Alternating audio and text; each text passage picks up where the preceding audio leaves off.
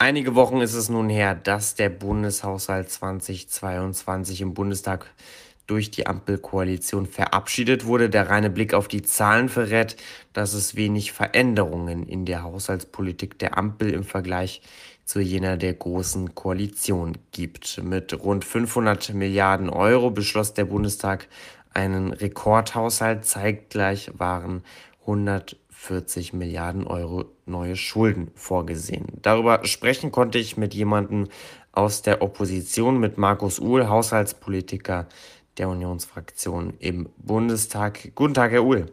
Ja, guten Tag, Herr Giuliano.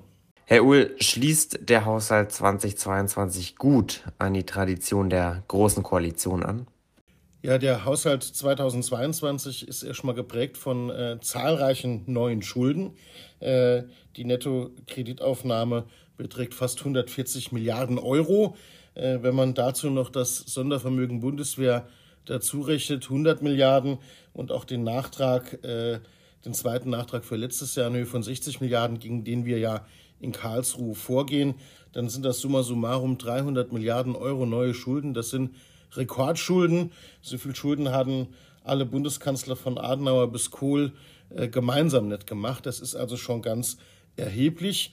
Wenn wir uns den äh, Haushalt anschauen, wie der jetzt schlussberaten wird in dieser Woche, dann kann ich nur sagen, ähm, das ist keine äh, Zeitenwende, wie der Bundeskanzler das äh, angekündigt hat. Das ist ein Haushalt, wo die echte Prioritätensetzung fehlt. Äh, da sind keine Antworten drin auf die hohe Inflation. Da ist eine riesengroße Neuverschuldung drin und von daher bin ich damit auch nicht zufrieden. Herr Uhl, weil Sie sich jetzt so auf die Neuverschuldung eingestürzt haben und weil Sie gesagt haben, dass diese Neuverschuldung von 140 Milliarden Euro die höchste ist, die je eine Bundesregierung verabschiedet hat, wollen wir das ein wenig vertiefen. Ähm, ist das nicht auch ein wenig gerechtfertigt, so viele neue Schulden zu machen in einer Zeit, wo ein Krieg wütet in Europa wenige hundert Kilometer von uns in der Ukraine oder in einer Zeit, wo noch immer ähm, Folgen der Corona-Pandemie zu sehen ist? Ist es dann nicht richtig, diese Schulden auf sich zu nehmen? Wir sagen ja nichts dagegen, dass jetzt auch Schulden gemacht werden, haben wir ja die letzten zwei Jahre auch zur Bekämpfung der Corona-Pandemie oder auch zur Abmilderung der Folgen des Ukraine-Kriegs. Das äh, Sondervermögen Bundeswehr, diese 100 Milliarden tragen wir natürlich äh, mit, tragen wir ausdrücklich mit als Union. Dazu müssen wir ja auch das Grundgesetz ändern. Äh, dennoch, äh, wir sehen hier in dem Haushalt eine falsche Prioritätensetzung ähm, der Ampel. Und unserer Auffassung nach hätte man auch mit einer geringeren Neuverschuldung auskommen können. Wir haben dazu Vorschläge gemacht und die Ampel hat die leider abgelehnt. Was waren denn Ihre Vorschläge?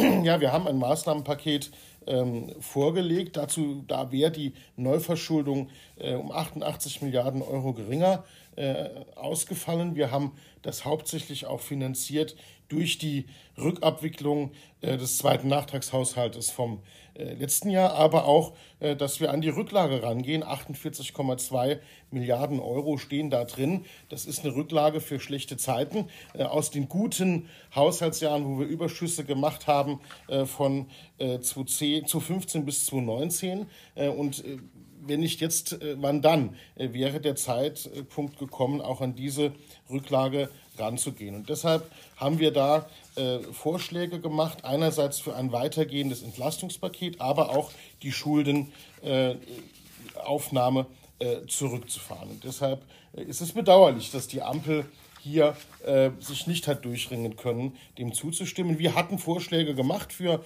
äh, die Abschaffung der kalten Progression, für einen Infl echten Inflationsausgleich für die Bürgerinnen für Bür äh, und Bürger, für eine Energiepreispauschale auch für Rentner und Studenten, für eine Absenkung des Stromsteuersatzes auf EU-Mindestniveau. Äh, Pendlerpauschale ab dem ersten Kilometer und auch die vollständige Abschaffung des Solidaritätszuschlags.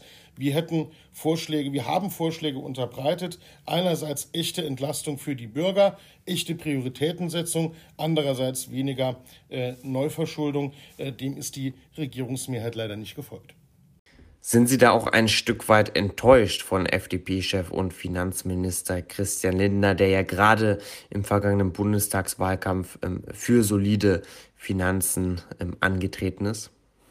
Ja, ein gutes Stück weit schon. Das äh, muss man schon sagen. Ähm, das war immer das äh, Aushängeschild der FDP, der Markenkern, würde ich mal schon sagen. Der FDP äh, solide Staatsfinanzen, äh, keine Neuverschuldung, Schuldenbremse. Äh, und das, was wir hier erleben, ist eigentlich äh, das Gegenteil. ich bin gespannt, ob es der Ampel gelingt. Lindner will das unbedingt noch für den Haushalt für nächstes Jahr dann wieder die Schuldenbremse einzuhalten. Aber vor dem Hintergrund der jetzt schon erkennbaren mangelnden Prioritätensetzung und dem mangelnden Willen, auch wirklich mal Ausgaben zu überprüfen, äh, mache ich da noch einige Fragezeichen hin. Sie haben es jetzt gerade angesprochen, in der Tat will ja gerade die FDP im nächsten Jahr dann wirklich zur Schuldenbremse zurückkehren. Inwieweit halten Sie das denn für realistisch? Das kommt darauf an, äh, wie er sich in der Regierungskoalition letztlich durchsetzen kann. Äh, das ist schon ambitioniert.